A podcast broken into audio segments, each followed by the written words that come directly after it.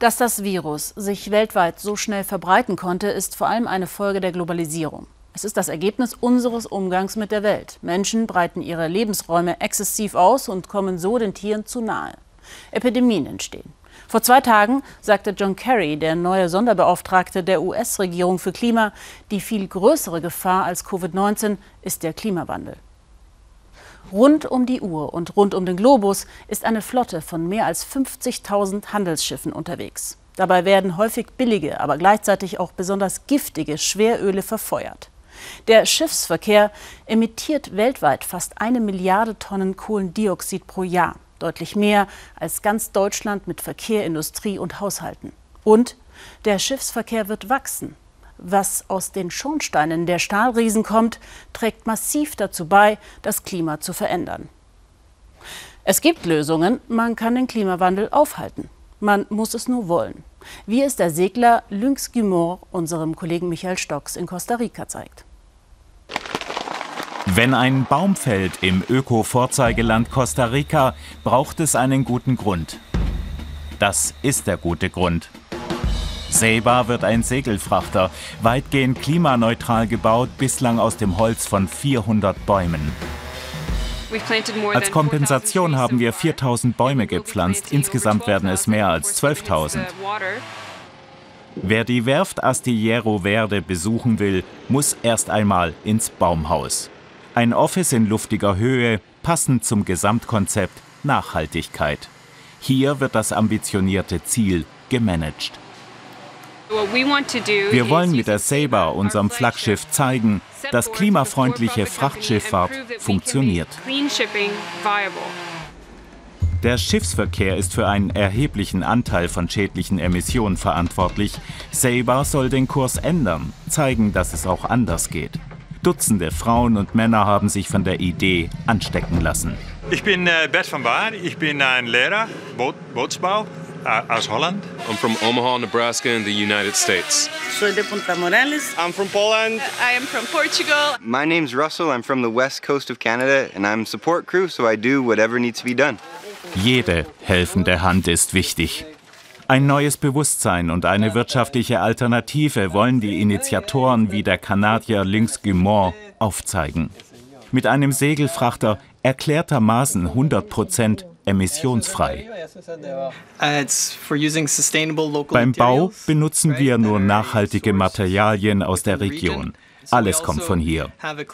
Wir bauen ein klimafreundliches Handelsunternehmen auf. Gleichzeitig setzen wir auf nachhaltigen Schiffsbau. Ein Holzschiff, das im Vergleich zu Stahl sehr viel umweltfreundlicher ist. Nur mit Windkraft und wenn nötig mit Unterstützung von solargeladenen Elektromotoren soll das 45-Meter-Schiff ab 2022 Waren transportieren. Zur Vision gehören auch soziale Aspekte. Leute von vor Ort an Bord holen, wie Jamilet. Früher lebte sie davon, zwischen den Mangroven an der Küste Fische zu fangen. So eine Arbeit hätte ich mir nie vorstellen können, bei der ich sogar dazulernen kann. Ich liebe es. Zuerst habe ich am großen Schiff gearbeitet, jetzt am kleinen Beiboot und das wird sehr schön. Frühstück und Mittagessen gibt es hier, reichlich und meist vegetarisch, aus eigenem Anbau. Die Köchinnen sind aus dem Dorf Punta Morales an der Pazifikküste, wo es kaum Arbeitsplätze gibt. Die Werft bietet Jobs, Perspektiven. Das begeistert Arbeiter wie Logan McManus aus Costa Rica, der lange in Florida gelebt hat. Wenn man sieht, wie das Schiff größer und größer wird, dann wird man demütig, das inspiriert. Auch wenn man diese Entwicklung in den sozialen Medien verfolgt, dann sieht das aus wie ein Traum. Und ich lebe ihn. Während das Schiff wächst, ist Managerin Danielle längst dabei, Kunden zu finden, die ihre Waren auf ihrem Segelfrachter zwischen Zentral- und Nordamerika transportieren lassen wollen. Eine Autostunde entfernt in den Bergen ist so ein künftiger Auftraggeber. Eine Kaffeeplantage. Klein, aber vom feinsten ökologischer Anbau. Eine junge Farm von Idealisten, eine ziemliche Plackerei mitten im Regenwald. Den Markt in den USA und in Kanada wollen sie erobern, den der Feinschmecker und Umweltbewussten. Kleine Produzenten, solche, die organisch anbauen, passen genau in unser Businesskonzept. Am liebsten wollen wir natürlich solche Güterladen mit solchen Geschichten dahinter. Noch besteht die Saber nur aus einem Gerippe. Vier Millionen Euro verschlingt der Bau, weitere Schiffe sollen folgen. Finanziert durch Investments auch von Privatpersonen und Kleinanlegern, die das Nachhaltigkeitsprojekt überzeugt. Anfang des nächsten Jahres soll der künftige Dreimaster ablegen. Die Mannschaft ist besessen von der Idee des saubersten Transportschiffes. Ein Holzschiff hält bis zu 150 Jahre, während die riesigen Stahlschiffe, die so große Auswirkungen auf die Umwelt haben, oft schon nach 15, 20 Jahren irgendwo in Drittweltländern gestrandet werden, damit sie da ausgeschlachtet werden. Diese Belastung brauchen wir wirklich nicht. Feierabend. Jamilette ist mächtig stolz, dass sie auf der Werft arbeiten kann, hier in einer der ärmsten Regionen Costa Ricas. Jetzt hat sie geregelte Arbeitszeiten, eine gute Bezahlung. Als Putzkraft hat die alleinerziehende Mutter bei den Schiffsbauern angefangen und sich dort weitergebildet zur Schreinerin. Gott sei Dank gehöre ich nun zum Team der Saber und muss nicht mehr in den Mangroven fischen.